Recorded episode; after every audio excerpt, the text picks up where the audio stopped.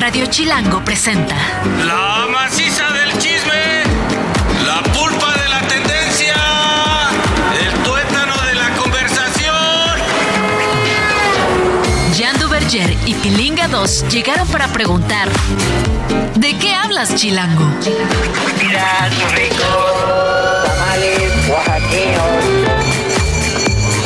¿De qué hablas? Bienvenidos a ¿De qué hablas? por Radio Chilango 105.3 de FM. Son las 2 de la tarde con 4. Nos colgamos un poquito, mi querido Paul. Pero es normal porque estamos haciendo un programa muy complicado y ahorita estamos preparando todo. Y una cosa importante, hoy no viene el señor Jan Duverger, por lo cual está conmigo el señor Oso Hombre. Eso. ¿Está bien, Siempre. señor Oso Hombre? No sé si señor, creo que ya estoy pasando ese umbral de edad, pero por, por- ¿Qué edad por- tienes? Tengo 32, acabo de cumplirlos, de hecho. No, el chavo Hombre. 23 de enero.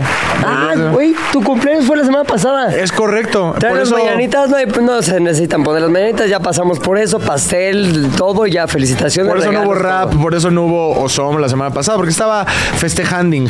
Oye, ¿y qué, cómo festejaste? Me fui a Disney, fíjate. Ah, fíjate, pudiente el señor. Me fui a Disney, me fui ahí a darle unos abrazos a Mickey. Pues ya regresaste y regresaste para calentar el asiento del señor Duverger, que Es hoy correcto. está haciendo unos- unas misiones, güey. ¿Cuándo- Estas son Ay, mira, las las. Las peores mañanitas que hay, según yo. No. ¿Cuáles? Topollillo. Sí, claro. Me gusta más. Topollillo, güey. Topollillo son peores. años. Si quieres ya las puedes quitar. Oigan, hoy tenemos un gran programa. Vamos a, obviamente, a tener el chismecito que está muy bueno el día de hoy. También vamos a tener todo lo que usted no sabía y no se atrevía a preguntar sobre el vitiligo. Ah, ¿verdad? Ah. Exactamente, con un especialista que nos hablará de ello. Y también viene Margarita Tarragona a hablarnos sobre algo que tal vez todos hemos sentido o experimentado, pero que muy pocos sabemos qué es. Y me refiero al síndrome del impostor. Así que es momento de comenzar. No sé si traigas lista la lengua porque vamos a hablar un chorro. Empieza aquí el chismecito. Toda historia tiene dos versiones o tres, contando la nuestra.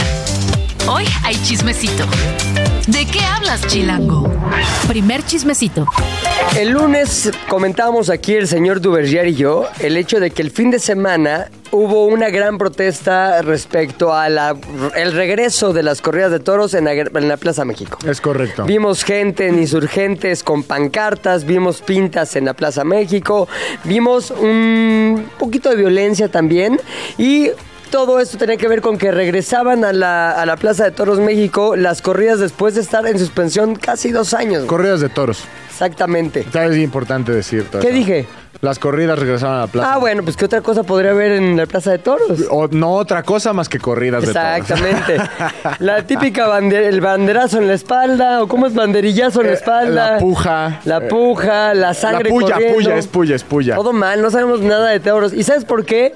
Porque yo en particular no apoyo esa práctica. Yo tampoco. Porque me caen bien los toros y son seres vivos. Y fíjate que eh, también como que el ambiente de la Plaza de Toros no es muy lo mío. ¿Por qué? No, no sé, siento que como que le hace falta un poco de... ¡Esto es boca, loco! Ajá, ¿De pasión? Ajá. Sí hay pasión, güey. No hay pasión en absoluto. Hay pasión de algo horrible, pero hay pasión. Es gente tomando de cosas de cuero, Ajá. este... Y nada más ahí como que... Son, son horribles eso, güey. Sí, claro. Debe de haber como. Siento que es el mismo sentimiento que hay cuando ves a un trapecista en un circo. O sea, yo no lo disfrutaba. Era como que ¡se va a matar! Claro. Y no se mataban ni sobrevivían. Era como ese pedo. Era como ese. Ajá, esa ese pedo, situación. ese pedo, ese pedo, como de.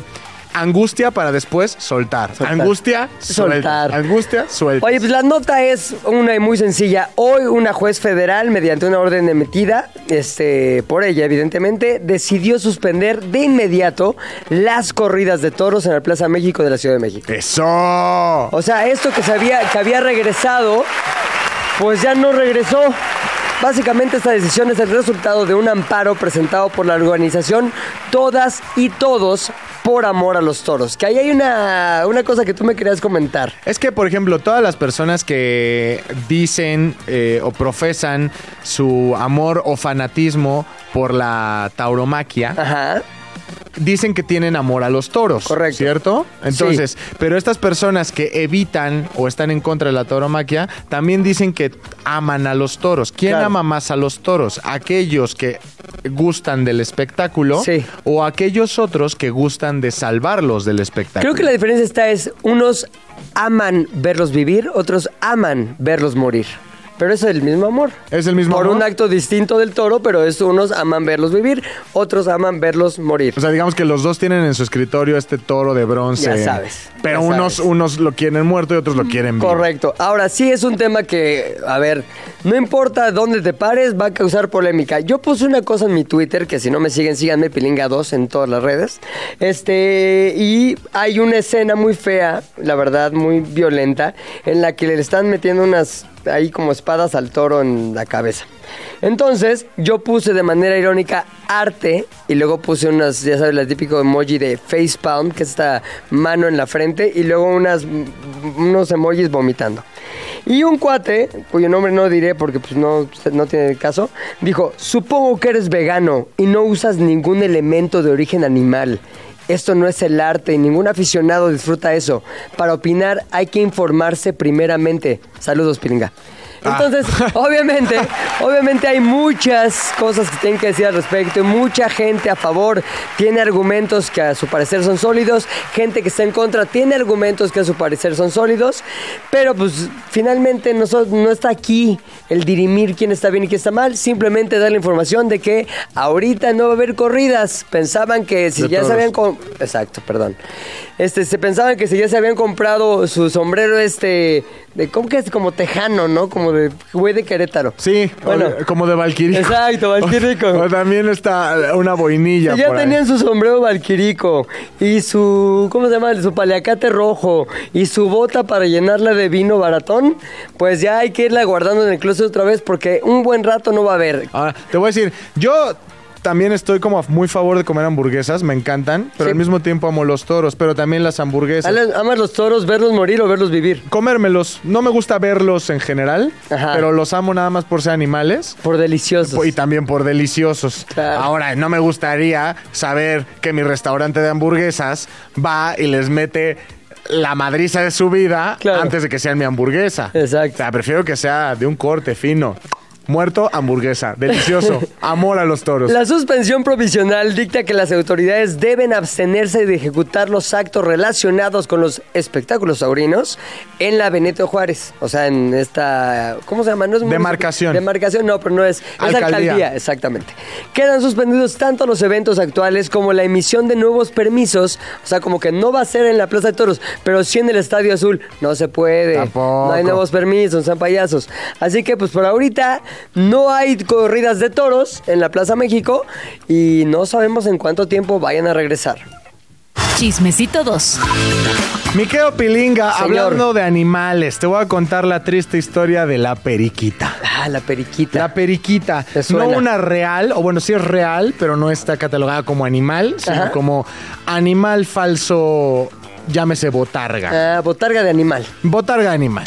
Eh, Asumo que una periquita es la botarga. es una peri- hay un periquito Ajá. y hay una periquita. Ah, ¿Y de dónde es? ¿De un parque de diversiones? ¿De Del- una marca de yogurt? Del equipo del Barcelona, que no es el Barcelona, sino el español. Español de Barcelona. Lo reconocerás porque jugó mi querido Cuauhtémoc Blanco Ah, en algún momento de la vida.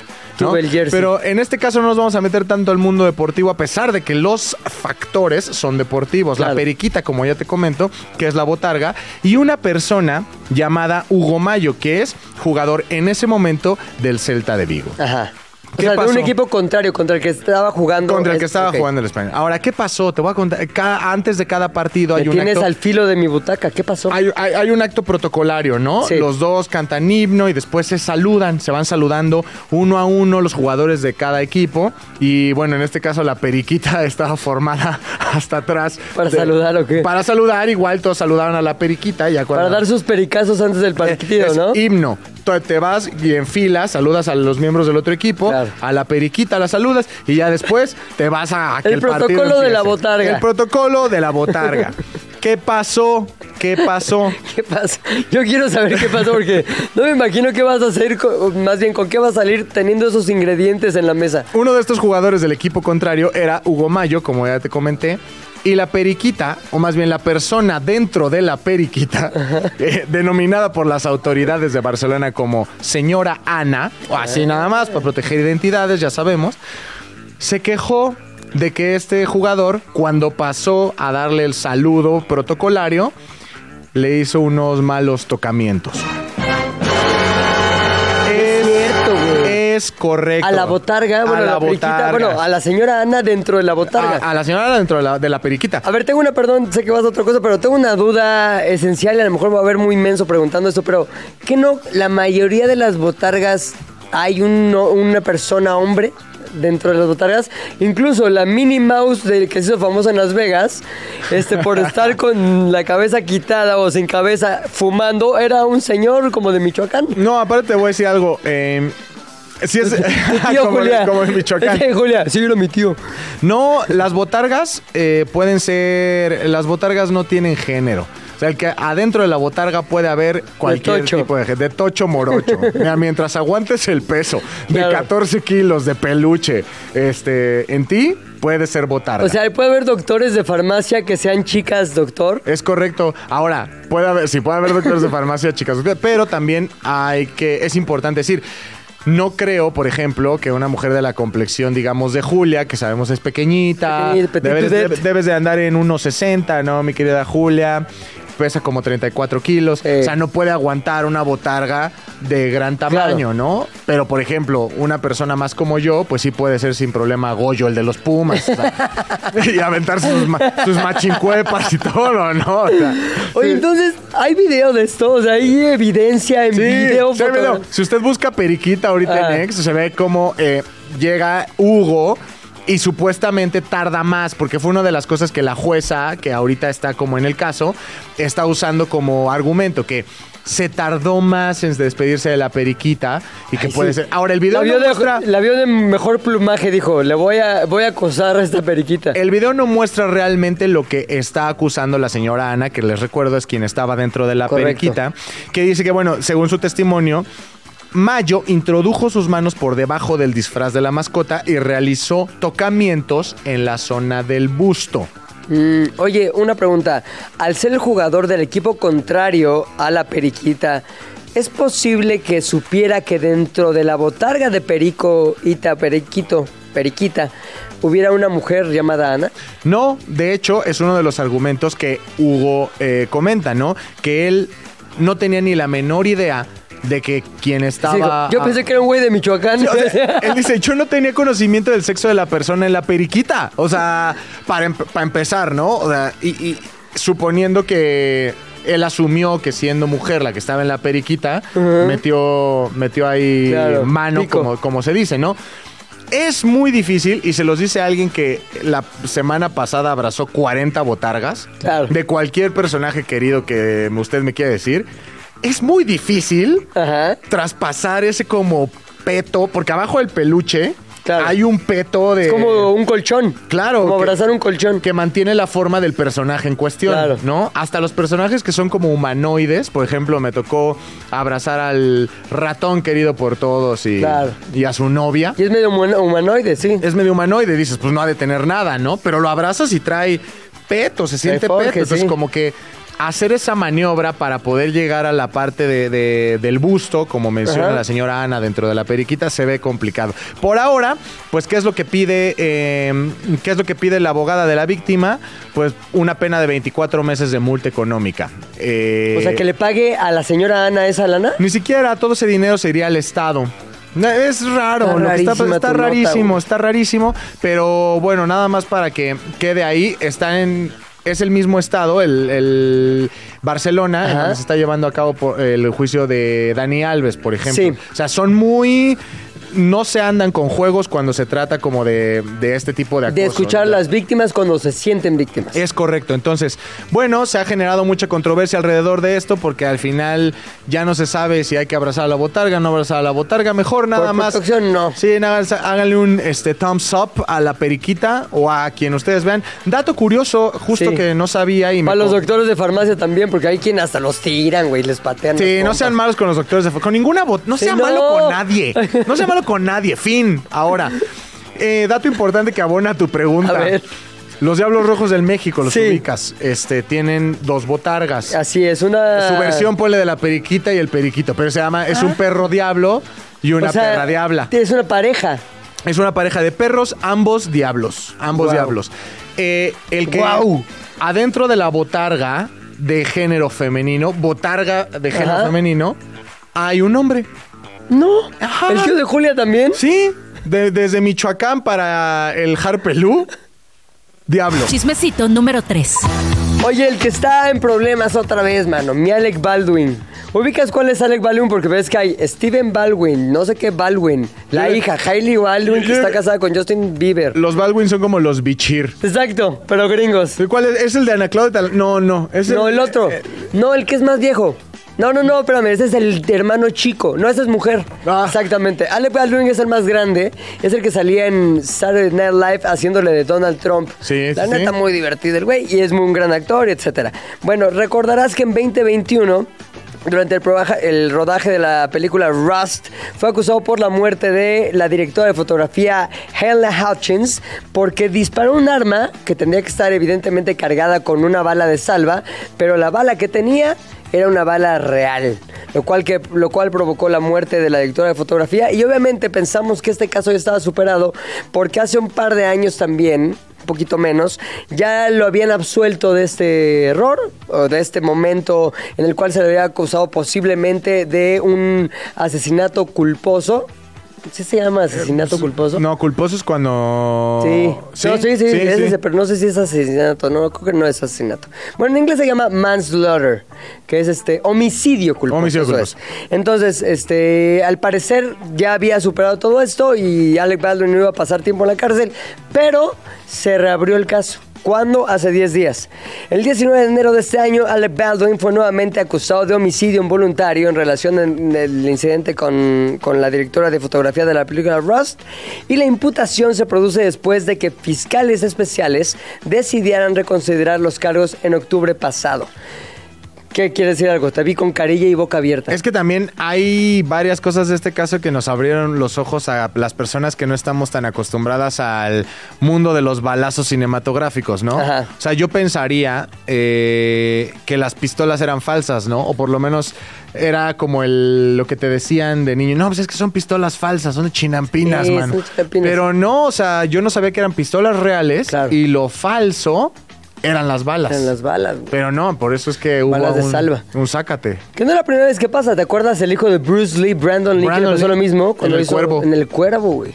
Ay, pum, pum, pum. Ah, era real la bala. Ah, ya no hay Brandon. Cacao Ra. O sea, adiós. Y esa película se quedó, vamos, como que levantó un morbo este, bastante relevante su estreno. Pues se porque hizo me de acuerdo, culto, ¿no? Sí, es como de, mira, aquí esta escena todavía estaba vivo. Pues sí, güey. Ni modo que no.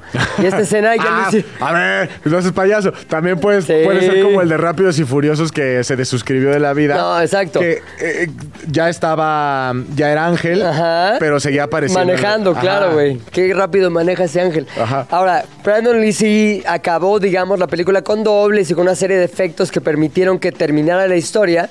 Pero aquí se trata de una directora de fotografía, no salía a cuadro. Y uno pensaría, poniéndose en el lugar de eh, Alec Baldwin, es, a ver, a mí me dan, yo soy actor, yo me dedico a hacerle como que soy el personaje. No me dedico a ver la seguridad de la pistola o de la bala o de nada. Yo confío que hay un grupo de profesionales que a mi alrededor que están encargados de ellos. Por ejemplo, aquí, las pantallas, no las conectamos nosotros, es Ingrid. Aquí, los invitados, no los tenemos nosotros, es, eh, ¿cómo te llama la chica? Es Julia. Por cierto, O este chico de acá, Paul. por eso lo hace la gente que sabe, no como si usted va a YouTube y ve el episodio de ayer, se dará cuenta el momento en el que yo me encargué por dos segundos de las pantallas y Y salió la cara de Nacho Lozano atrás. Y el mundo ardió. Exactamente. Entonces, Entonces, yo supongo que Alec Baldwin dijo, a ver, la seguridad está perfecto, pero no, o sea, le está acusando de esto, vamos a ver qué pasa en, en- pues es un procedimiento legal, evidentemente, en el que está involucrado él, pero también la persona que está a cargo de la seguridad, eh, es una mujer también, y la persona que le pasó la pistola también. ese pobre diablo es el más pobre diablo, Sí, ¿no? Hannah Gutiérrez Reed es la encargada del protocolo de seguridad, que también está enfrentando este, cargos de homicidio involuntario, y David Halls, asistente de dirección que entregó el arma a Alec Baldwin. El pobre nada más fue como. "Aquí ¿Se la está pasas, pistola". Alec? Sí, aquí está. Señor Alec, aquí le mandan... Sí, gracias, hijo. Cargos. Cargos, bala. ¿Y qué va a pasar entonces con el Baldwin? Ya, veremos, ya veremos, ya veremos. ya veremos, todavía no acaba. Cuarto chismecito. Oh, Pilinga. ¿Qué? Talía. Tu ídola. Talía. Santa María la Rivera. La reina de Santa María la Rivera. Yo diría de México. Así es. La reina de México está. Está enferma, está enferma. Una gripa. No, no es una gripa, es más grave que eso. Es la panza. Es más grave que eso. No, ok. De hecho, de hecho puede tratarse a lo mejor hasta de una enfermedad incurable. No ¿Cómo? te creas, déjate, te voy a contar más. No te voy a contar más. Me asustaste y hasta Polo asustaste que hasta lanzó un sonido de... No, ¿tú sabes lo que es la eh, disgeusia? Lo supe y lo olvidé. Disgeusia. Te voy a decir que es. Es un tema que tiene que ver con. Es un trastorno Ajá. que distorsiona o provoca percepciones gustativas desagradables y persistentes en la lengua. Es como, qué rica paleta, sabe a pescado. Es correcto. Ya, horrible. O sea, como Me ha metal, pasado, me ha como pasado. sal, sí, o sea, eso, eso es eh, eh, este, este padecimiento que tiene, que tiene Talía. Lo compartió en sus redes sociales, pidiéndole, obviamente, ya sabes que es muy de, está muy de moda que tú cuando eres una celebridad querida por muchos eh, y quieres hacer parte de tu comunidad, pues le dices, apóyenme, manden buenas Claro, vibras. sí. Eh, necesito ustedes para salir adelante. Es lo que le pasó justamente a Talía. Pidió apoyo a sus fans a través de redes sociales, mostrando, bueno, compartiendo el diagnóstico de esta, de esta enfermedad, ¿no? Ella dijo que se dio cuenta de esta, de esta condición Ajá. porque tenía un sabor de metal o sal Ajá. las 24 horas del día. Todo el no tiempo. se quitaba, no se quitaba. Eh, bueno, Oye, ¿por qué, ¿por qué todos decimos como, "Ah, tengo la boca con sabor a metal, pero nunca hemos comido metal? Ah, o sea, ¿dónde viene la referencia? de, de la gente que no lava sus cucharas. Sí, ¿no? Como que sí. sabes, eh, a lo mejor de ahí, como de peltre o... Ahora te voy a decir porque Paul ya empezó con la manita de Ay, Lego, ¿cómo que, que mano de Lego? corte. que- ¿Cómo corte? ¿Cómo que mano que Lego? Te, te voy rápido, mi Paul. Nada más te voy a decir que Talia no sabe si cuándo se va a curar porque los doctores dicen que depende mucho de una persona a otra, pero regularmente se puede quitar hasta en meses. No. Entonces no es un camino corto el que le queda Pero a sí se Thalía quita. por. Todavía no saben si se va a quitar por completo, todavía no saben cuánto tiempo, si es que se quita por completo, cuánto tiempo va a tardar. Pero bueno, por lo pronto Talía también se disculpó con sus seguidores por no hacerlos Sí. parte de esta noticia antes, lo cual yo, no la culpo, ¿eh? Talía puede hacer lo que quiera. Claro. ¿Sabes qué estoy pensando? Que eso le pasa a Talía por usar esos sostenes que usaba como de llaves del agua. Sabes que eran todo de metal. Si te metes con esas cosas y empiezas a jugar con el metal, Claro. pues puede pasar ese tipo de cosas, la disgustia o esta onda. La, la dis- dis- ya ves que hasta en la pronunciación está disgeusia. Disgeusia. Disgeusia. Y se, bueno, se veía venir. Si usted es fan de Talía, como asumo lo es porque es un ser humano, Claro. eh, haga lo que le pide, por favor, Talía. Apóyala, mándele buena vibra, un tuit de Mitali, que estés muy bien, Mitali, espero que te recuperes, Mitali. Una foto del kiosco de Santa María de Rivera, una foto desde San Cosme. Haga lo necesario para que Talía se sienta bien, porque Talía es México. Así es. Y vamos a un corte comercial rapidísimo. Regresamos aquí a De qué hablas mientras metes a las redes arroba de qué hablas FM en todas las redes que existen del mundo. Conocidas y por conocer. ¿De qué hablas? Ya regresamos a ¿De qué hablas? ¿En qué estábamos? Y el chismecito final. Chismecito final es, se trata de un tren de TikTok, más o menos. ¿Sabes quién es Nirvana? El grupo, Exacto. ¿Y quién es Nirvana Hank? Eh, un grupo, No, es una chica que tiene un padre no solamente rico, sino también un poco famoso. y polemicón, ¿no? Y polémico también. Y ella también ahora está envuelta de polémica porque hizo un trend que se hizo muy viral en el que ella presenta partes de su casa diciendo cosas. ¿Tienes el audio, Paul? De Nirvana. No importa, porque todo el mundo lo ha visto ya. Es- ha generado miles y miles de views en TikTok, en Instagram, en todos lados que donde te metas lo vas a encontrar.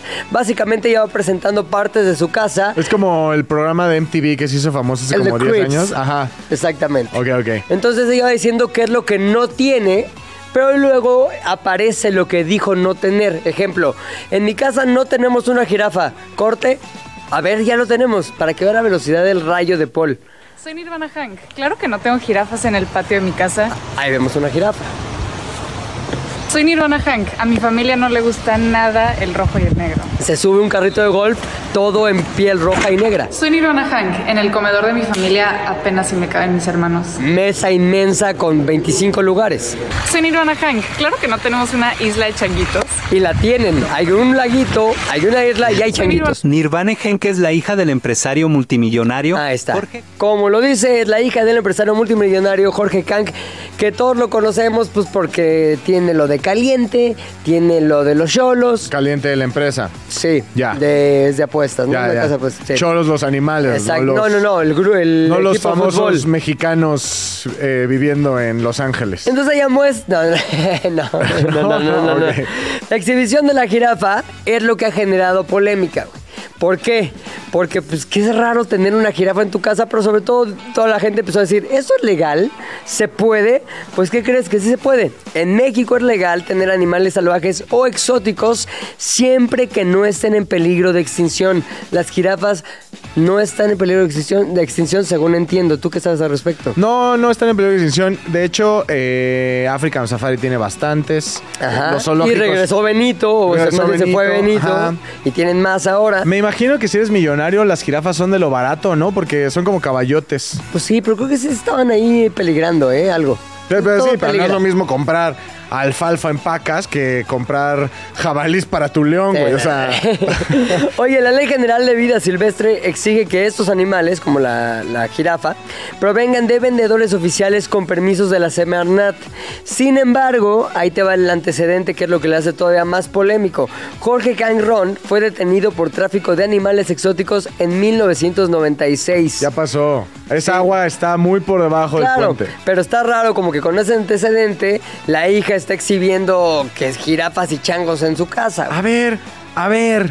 Sí. Unas separadas de otras. Sí, mano. señor. Si yo de pronto me entero que mi abuelo traficaba personas Ajá. en el sur del país, no Sí. estoy diciendo que eso es lo que pasó, Ajá. pero fue mi abuelo. Bueno, pero si ahora tú estás escribiendo como esa persona, no sé qué, o sea, algo que te une de alguna manera a ese antecedente de tu familia, pues sí causa polémica. Ah, pues, Ahora- está bien purista. ¿Tú crees, ¿Tú crees que está mal cuando eres así de millonario enseñar lo que tienes? No, Con un poquito de burla, porque la neta lo hace con humor. Pues es que no, ¿por qué estaría mal? ¿Por qué estaría mal? No, yo, yo pienso igual que tú. Yo la verdad creo que si lo, si lo tienes, mucho o poco, Enséñalo. al final si lo enseñas es porque te gusta, ¿no? Sí. O sea, al fi- es eso. Ahora, está de- no, no debemos darle más importancia a ese, a ese video que lo que in- in- eh, quiso hacer desde un principio, que fue un chiste. Claro. Lo hizo, le salió, se volvió viral, estuvo divertidísimo y hoy todos sabemos quién es Nirvana Hank. ¿De qué estás hablando, Chilango? Y bueno, cambi- cambiamos tangencialmente el tema y es momento de tener a un especialista que es de casa, ya nos has visitado varias veces. Me refiero a Margarita Tarragona. Gracias, Pepe. Psicóloga positiva, ¿sí te defines tú? ¿Psicóloga positiva? De... Como psicóloga especialista en psicología positiva. Exactamente. Y el día de hoy te voy a contar una historia antes de entrar en materia. Margarita, bienvenida. ¿De qué hablas? Gracias. Veo que ya conociste a los hombres. Y un gusto, cómo me he reído en estos Sí. minutos. de eso se trata. Y el nuevo set de qué hablas, que la verdad está muy cómodo. Y bueno, te cuento, yo tengo un programa en YouTube que es como un noticiero. Y ese programa eh, hace 10 años lo empecé a hacer y yo no me sentía capaz de hacerlo porque yo siempre he estado detrás de las cámaras, o produciendo, o escribiendo, o dirigiendo, haciendo cosas que no tenían nada que ver con yo salir y decir y me sentía rarísimo haciéndolo. Entonces, la historia es muy breve. Empezamos a ver varias personas que podían dirigir o más bien conducir ese noticiero y a mí no me llenaba cómo lo hacían. Decían, no, es que tiene que ser más así, más ad libitum. Nada conducido como si fuera un programa de televisión haciendo manita de triángulo como las conductoras profesionales. Entonces, me distraje, perdón, me distraje con una señal. Este, la onda es, eh, una vez que yo estaba haciendo esto, dije, yo no me siento capaz, no me siento que tenga que hacerlo yo, así que le dejé la encomienda a alguien más. Al final la vida me dio la razón y tuve que hacerlo yo, pero me sentí capaz después de muchos meses de hacerlo. Sí. ¿Qué era, era esto el síndrome del impostor? Yo creo que sí. Eh, fíjate que al oír síndrome del impostor suena como muy clínico, muy científico y realmente no es un diagnóstico psiquiátrico ni nada, es una manera de hablar para referirse a la experiencia que tenemos muchos como de no dar el ancho, no estar capacitados para hacer algo, ¿no? La palabra impostor quiere decir hacerse pasar por alguien, ¿no? Entonces, realmente, y muchas veces nos pasa que sentimos, híjole, me están ofreciendo esta oportunidad, pero es que no saben que realmente todavía no sé cómo hacerlo, no sé cómo hacerlo. Y mm, nos pasa mucho. De hecho, eh, de acuerdo a la Asociación Psiquiátrica Psicológica Americana, el 82% de los adultos en algún momento han tenido esta sensación de, híjole, me van a cachar, van a saber que realmente no soy tan bueno como creen. ¿Y, y qué la causa? ¿Por qué todos pensamos de inicio que no somos capaces de? Sí. Bueno, no todos, y no todo el tiempo, ¿no? Claro, pero con muchos. frecuencia. No se sabe exactamente, estuve investigando un poquito sobre eso. Eh, se cree que en una parte es la, la comparación social. En- somos seres sociales y en general tendemos a compararnos. Y hoy en día eso está hiper este, exagerado porque todo el tiempo estamos viendo otras personas en las redes. Entonces, como que se exacerba esta sensación de, de quién es mejor, quién hace mejor las cosas. Eso es una parte. Luego hay, se ha visto que también hay unas cuestiones sociales reales, que por ejemplo, si eres miembro de una mi- minoría, es más probable que te sientas poco capacitado porque los demás te tratan diferente o te ven feo. Entonces hay un aspecto, digamos, eh, objetivo y hay un aspecto más subjetivo. Y tiene sus ventajas y desventajas. Algunas personas dicen, bueno, los únicos que nunca tienen síndrome del impostor son los narcisistas, los que se sienten que son perfectos, que el mundo gira alrededor de ellos. Que tener un poquito de esta duda de nuestras capacidades puede ser motivador, nos puede ayudar a hacer mejor el trabajo, a darnos un impulso, a mantenernos humildes, pero tiene muchas desventajas también, ¿no? que a veces puedes dejar pasar oportunidades, te puedes paralizar y no hacer las cosas, e incluso te puede llevar a deprimirte. Claro. Ahora, yo, Margarita, tengo una duda, porque normalmente cuando hablamos del- de, de esta parte del impostor, eh, asumimos que siempre la conversión va a ir en positivo. De no, tú piensas que no lo puedes hacer, Ah. pero realmente sí puedes. O tú estás dudando de tus capacidades Sí. cuando realmente Cuando las puedes, tienes. sí. ¿no? Eh, ¿En terapia alguna vez te has topado con alguien que de verdad sea un impostor? O sea, que digas, no, flaco, tú sí no, no hagas tu noticiero. No, sí, Es sí, real. buscaste a alguien porque no la armas. Sí, O sea, qué buena pregunta. Pues no tanto en terapia, pero sí creo que puede pasar en la vida, que alguien genuinamente, sea una persona que tenga conciencia de sus limitaciones, capacidades y te diga no puedo porque realmente no puede, ¿no? Pero generalmente se usa como tú lo dices, cuando alguien sí tiene la, la posibilidad, pero se autolimita por sus creencias. Eh, ¿Cómo podemos reconocer si estamos teniendo o sufriendo de síndrome del impostor? Ajá. Bueno, uno por esa conversación interna de no puedo, se van a dar cuenta, me van a cachar, básicamente van a saber que están esperando de mí más de lo que yo puedo dar. Eh, y por, por los efectos, por sentirnos ansiosos o de plano, si en retrospectiva nos damos cuenta que dejamos pasar oportunidades que si hubiéramos podido eh, enfrentar. Eh, yo creo que es esto, y esa sensación de que, ay, me van, se van a dar cuenta que no lo puedo hacer. Las personas que lo sufren este, y logran superarlo, ¿ya lo erradican de su sentir o puede que Yo se creo vuelva que a no, presentar? yo creo que regresa, pero como dicen en inglés, nothing succeeds like success, nada tiene tanto éxito como el éxito, ¿no? Claro. Conforme vas teniendo una experiencia de éxito, eso te da un poquito más de confianza para la siguiente y así. Pero bueno, al menos a mí me ha pasado en muchas ocasiones, ante una cosa nueva, una oportunidad o un reto, muchas veces me ha pasado el, uy, híjole, ¿y ¿por qué me están diciendo a mí, no? Hay como determinados, mm, digamos, pasos a seguir para Sí. salir de este estancamiento, porque muchos hablan de casos de gente muy famosa que tuvo síndrome del impostor, ¿no? Que Lewis Hamilton nunca creyó que iba a poder llegar a ser este campeón de la Fórmula 1 siete veces. O que Wow. eh, Michelle Ajá. Obama decía que no iba a ser capaz de hacer todas las cosas que hizo. Pero yo creo que cuando llegas a un punto de éxito, pues al final es bien fácil decir, ay, no, me siento inseguro. Pero tienes todo un grupo de personas y tienes un buen de resultados públicos que te hacen decir, ah, no, pues cómo no, Pues, ahí están los resultados, Claro. Michelle Obama, abre los Claro, ojos, ¿no? sí. Pero cuando tú eres una persona de a pie, digámoslo Ajá. así, que todavía tiene por demostrar muchas capacidades, que todavía tiene por demostrar un avance importante, ¿cuáles son los pasos que hay que que pueden ser como indicadores de que vamos por buen camino, que sí somos capaces, que sí podemos lograrlo? Sí. Porque también creo que, justo volviendo un poquito a la pregunta anterior, es como puede llegar que en uno de estos pasos digas, híjole, como que este no lo pasé. Puede ser que de verdad no, no sea capaz de hacerlo, ¿no? Sí. O sea, ¿cómo identificamos y cómo nos salimos de estos patrones? Sí, sí hay cosas que se pueden hacer. Una muy importante es buscar retroalimentación de los demás, ¿no? En las empresas a veces se hacen los 360, cosas así que te dicen tu jefe, tus compañeros, cómo te ven, y se puede hacer de una manera más informal, decirle a tu amiga, a ver, la neta, dime cómo viste, cómo conduje el programa. Entonces, tener retroalimentación de los demás, porque si la mayoría de la gente que te conoce confía en ti, pues hacerle caso a eso.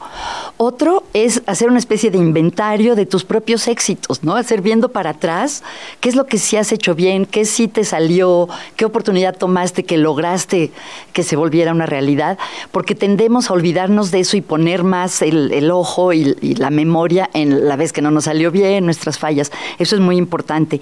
Eh, también algo es dejar el perfeccionismo. Se ha visto que el, el sentirse no suficiente va de la mano con que se- querer hacer todo perfecto y pues nadie hace las cosas perfectas. Y algo que, me, que se me hizo chistoso, ustedes a lo mejor han visto que algunas organizaciones eh, tienen eventos que les llaman Fuck Up Night. ¿Ah, en Las- serio? Sí, las noches de las regadas, ¿no? Que la gente se para en el micrófono los- y dicen cuándo se equivocaron, cuándo algo les salió mal, cuándo la regaron. Y esto es como para normalizar que así es la vida, es parte de la vida y muchas veces nos da miedo compartirlo. Entonces, se ha visto que todo esto, tanto reconocer nuestros errores como escuchar la retroalimentación de otros, como enterarnos de los, de los fracasos, nos ayuda a reducir el síndrome del impostor. Sé que es imposible darle terapia a toda la gente que nos escuchen de qué hablas, pero aquellos que nos van escuchando y medio se identifican con eso que estás diciendo, ¿cuáles dirías que son los primeros pasos que deberían de dar si son ellos víctimas del síndrome del impostor desde su punto de vista? Uno, identificar qué es lo que se están diciendo a sí mismos y cambiarlo. Por ejemplo, el otro día leí algo muy bonito que decían que el que tiene síndrome del impostor es solo es cuestión de tiempo para que vean que no voy a poder. Y que una persona con una mentalidad que se llama de crecimiento más bien dice solo es cuestión de tiempo para que, para que yo aprenda a hacerlo bien. ¿no? Entonces, que, que cuestionen esa manera de pensar. Otro, que obtengan retroalimentación. También puede servir algo que se llama autocompasión, pueden buscar, hay buenas meditaciones gratuitas sobre autocompasión, que consiste en tratarte a ti mismo como un amigo, ¿no? ¿Y qué le dirías a tu amigo si te dice, ay, no sé si aceptar este trabajo porque creo que no puedo? Entonces, aprender a tratarnos eh, con amabilidad a nosotros mismos y hacer esto del inventario de los éxitos, de los logros, hacer una lista, digamos, de los últimos cinco años, qué es de lo que te sientes más orgulloso, qué te ha salido mejor, de qué te han felicitado, qué aprecia tu jefe en ti, eh, eh, sacar esa, eh, esa evidencia que a veces está un poco escondida. Oye, seguramente esta, este tema causa muchísima ansiedad. Sí. O sea, lo que causa, me ha pasado, oye, ¿podrías hacer esto? Digo sí, porque sé que tengo que aprovechar la oportunidad. Claro, claro. Pero estoy, ay, como queriendo que no pase, que no llegue el día. Me ha pasado múltiples veces. Sí, sí, sí. ¿Por qué? Porque sé que tengo que entrar en, a lo que me invitaron, sea lo que sea, en un estado como de ser alguien distinto en que soy en mi Sí. momento de cotidianidad. De acuerdísimo. ¿Cómo atacar esta ansiedad causada por este síndrome? Híjole, pues yo creo que tienes toda la razón. Creo que siempre que hay algo nuevo nos pasa eso, esos nervios. Me, me hiciste acordarme la primera vez que tenía que ver a un cliente de terapia. Yo estaba sentada ahí y decía que no llegue, que no llegue, que no llegue, ¿no? por, el, por el miedo. Entonces creo que no hay de otra más que como Nike, ¿no? Yo Sí. estuve, lanzarte y hacerlo. Lo importante es eso, que aunque lo sientas, dices sí. Y luego ya te das cuenta que lo puedes hacer. Yo creo que en los casos más graves es que dejes pasar la oportunidad o que digas no por ese miedo. Ok, Margarita, ¿tú quieres preguntar algo más o, o no? Porque te vi ahí con intención, Creo pero Paul ya no está diciendo. Solamente una última pregunta, mi Paul, porque creo que es bien importante. Cómprale tiempo a Paul. Creo que es bien importante hablar de la retroalimentación, ¿no? Sí. Porque creo que eh, encontrar a las personas que te, que te retroalimenten Sí. es fundamental. Sobre todo porque obviamente sabemos que está el clásico. Mi mamá dice que soy guapo, pero te ves al espejo y. O sea, por Dios, ayúdate, ¿no? Sí. O sea, normalmente las personas que nos quieren pueden llegar a dar dar una retroalimentación que no puede, que no es la mejor, o sí confiamos en ellos, o buscamos retroalimentación de personas que no están familiarizadas con nosotros. A la hora de preguntar, a- de preguntarle a alguien, oye, ¿escuchaste el de qué hablas? ¿Cómo me fue? Sí. ¿Qué es mejor? ¿Preguntarle a mis tías o Ah. preguntarle al del Uber que ahorita me va a llevar a mi casa? No, yo creo que es importante que sea alguien que sí te conozca. Tal vez tu mamá no, tienes razón, las mamás vemos a nuestros hijos maravillosos, pero sí un amigo, un colega y decirle la verdad. Y por ejemplo, muchas veces pensamos que retroalimentación es dime que estuvo mal y no es eso. Entonces, ¿qué te gustó, qué no te gustó, qué crees que debemos mantener, qué debemos de cambiar para que haya esas dos partes y que sea alguien que sabes que tampoco te va, te va a querer, va, quiere que te vaya mal. Entonces, alguien en quien confíes, pero que sí te conozca, porque el del Uber, pues no. Bueno, a lo mejor en el caso de ustedes que están al aire, sí, que como escuchas, ¿no? Yo estaba pensando más bien en. Sí, sí, las otro- relaciones normales, así Sí. de uno a uno. Sí. Margarita, gracias A ustedes. otra vez Me por encanta venir estar a de aquí. qué hablas. Muchas Espero pronto te tengamos de vuelta con un tema más así de, de interesante. Y bueno, pues ya saben, si quieren seguir a Margarita, preguntarle algo, ¿en dónde lo pueden hacer? En las redes estoy como Margarita Tarragona, en Instagram, en, en, eh, bueno, en mi página también. Ajá, perfecto. Muchas Bueno, gracias. pues ahí te contactamos. Margarita. Gracias. Gracias. Margarita. Jan y Pilinga 2 saben mucho, pero no todo. Por eso tuvimos que llamar a un especialista. ¿De qué hablas, Chilango? Y el día de hoy tenemos un tema que la verdad yo conozco de manera tangencial, o sea, como que de, no cercano, por así decirlo, y tiene que ver con una enfermedad de la piel, una condición, no sé cómo llamarlo, pero ahorita nos van a quitar la duda, que es el vitiligo. O como le decía mi papá en sus épocas, el mal del pinto. Ajá. Así le decían. Entonces tenemos a la doctora Elena Vidaurri, médica egresada de la Univers- eh, Universidad de La Salle. Primero, para que nos explique qué es el vitiligo y después para decirnos o quitarnos todas las dudas que tengamos al respecto. Elena, bienvenida. Hola, muchas gracias Pepe Oso por invitarme a platicar sobre el vitiligo. Un placer.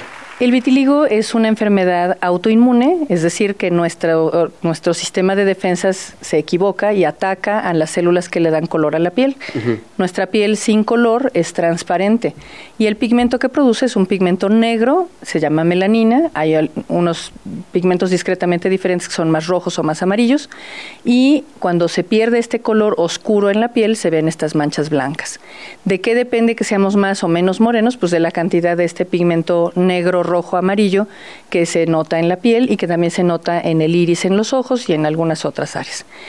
¿Por qué ocurre esta enfermedad autoinmune? Que no es lo mismo que el mal del pinto, y ahorita voy ahí.